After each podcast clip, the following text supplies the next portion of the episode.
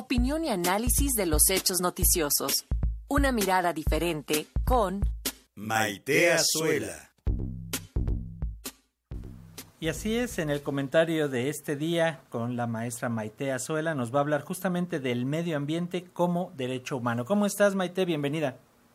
Paco, Alexia, con el gusto de saludarles. Pues sí, creo que con la agenda que traemos aquí en el país, eh, yo tenía ya muchas ganas de platicar sobre este tema de, del medio ambiente sano como un derecho humano, porque la Asamblea General de Naciones Unidas declaró el 28 de julio de este año, es decir, a finales del mes eh, de verano, lo, la verdad es que lo, lo fui dejando pasar, que todas las personas del mundo tienen derecho a un medio ambiente saludable, ¿no? Respaldaron esta decisión, pues la mayoría de los integrantes de las Naciones Unidas, porque afirman que es un paso importante, obviamente, para contrarrestar el alarmante declive que tenemos, eh, pues, en todo el mundo, ¿no? La verdad es que esta resolución eh, se tomó en Nueva York y los Estados miembros de la Asamblea General, pues, tienen muy claro que el cambio climático, pero sobre todo la degradación ambiental de estos espacios que tienen que estar completamente protegidos, ¿no? Nuestras áreas naturales, sobre todo aquellas que, que pues atraviesan amenazas de desaparición, no solo por su flora, sino también por su fauna, pues tienen que, tienen que estar en la mira de estos miembros de la Asamblea y se solicitó a, estos Estados miembros que redoblen los esfuerzos para garantizar que todas las personas en el planeta justamente puedan tener eh, este acceso a un medio ambiente limpio, saludable y sostenible, Ahora, es importante mencionar algo. La resolución no es jurídicamente vinculante para los, cientos para los 193 Estados miembros. ¿Qué es vinculante? Aquí ya lo hemos visto, cuando te obliga directamente, cuando tienes este, pues algún tipo de sanción por incumplir.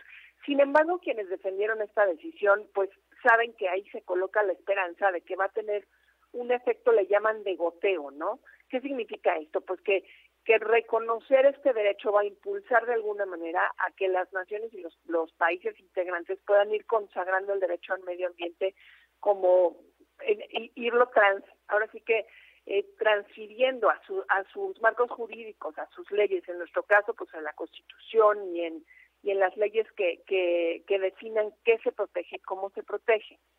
Además, creo que esto es pertinente porque hace un par de semanas Desafortunadamente México fue noticia internacional, eh, uno de los periódicos que, que lo aborda es el New York Times, sobre pues que somos el, el país más mortal del mundo para los activistas medioambientales, para nuestros defensores de la tierra y de nuestras áreas naturales, para aquellos que están al tanto pues de que se protejan justamente estos espacios que le dan vida a la vida, porque creo que hay que decirlo muy claro justamente, eh, pues México entiendo que al ser el 1% del territorio mundial ofrece al resto del planeta el 12% de la, de la diversidad.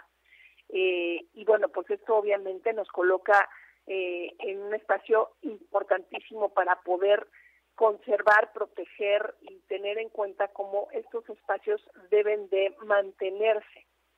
Quienes hacen ese trabajo por nosotros, pues son obviamente estos valientes activistas defensores de la tierra, de la naturaleza, y desafortunadamente pues tenemos muchas amenazas contra ellos, ¿no? Por ejemplo, los cárteles de la droga y otros grupos criminales ya se están enfrentando por el control del territorio y la violencia es más generalizada.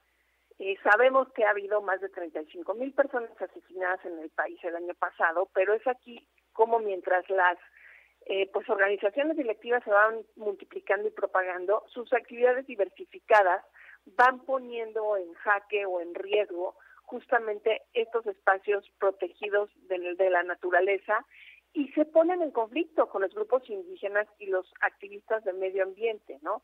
Uno de los ejemplos eh, que aborda el New York Times es como el poderoso cártel Jalisco Nueva Generación ha estado haciendo incursiones en la minería ilegal y perpetrando obviamente la violencia en comunidades indígenas este pues a lo largo del territorio mexicano, no solamente eh, en Jalisco.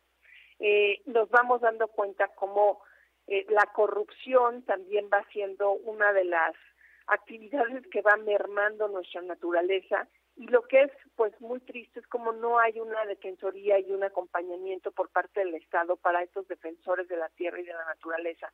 Escuchaba yo las notas que me precedían y con esto concluyo sobre cómo eh, pues hay grupos que están impidiendo el tránsito del, del tren Maya es uno de los ejemplos, ¿no? En ciertas regiones del sureste y, y, bueno pues estas disputas que se tienen con el con el gobierno federal y con el gobierno local para que sí haya eh, para que sí puedan pasar por ese tramo o para que se, se elijan tramos distintos que no afecten ciertas ciertos espacios naturales que tienen que ser protegidos. Creo que la ciudadanía tenemos que estar alerta porque pues como como decían son estas eh, políticas de protección a la naturaleza las que nos van a permitir tener un país más sostenible y más incluyente.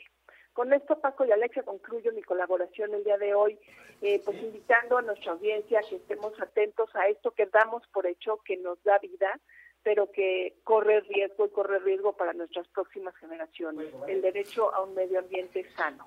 Muchísimas gracias por tu comentario, Maite Azuela. Eh, como siempre, pues nos escuchamos el próximo martes y mientras tanto seguimos en comunicación y te seguimos también en tus redes sociales. Que tengas un excelente día. Un abrazo, hasta luego.